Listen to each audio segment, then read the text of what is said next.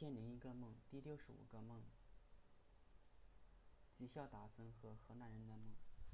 有一天下班后，我在办公室玩手机，老板带了一大群公务员来公司视察。老板来到我的卡位前，我并没有收起手机。过了一会儿，老板还没有离开，我感觉这样玩手机似乎不好，才把手机收起来。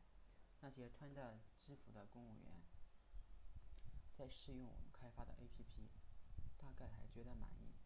后来老板组织员工开会，给每个员工打绩效分。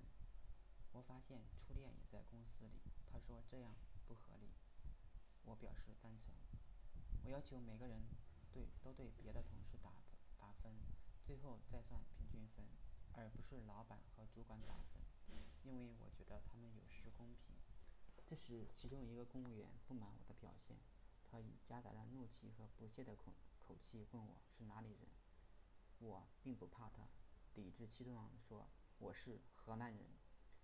公司现在的绩效打分，个人占百分之二十，主管和老板各占百分之四十。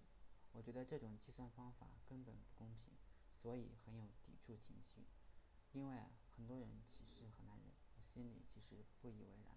每个地方都有好人和坏人，公司里栽赃陷害、耍小聪明的也很多，大多数也不是河南人。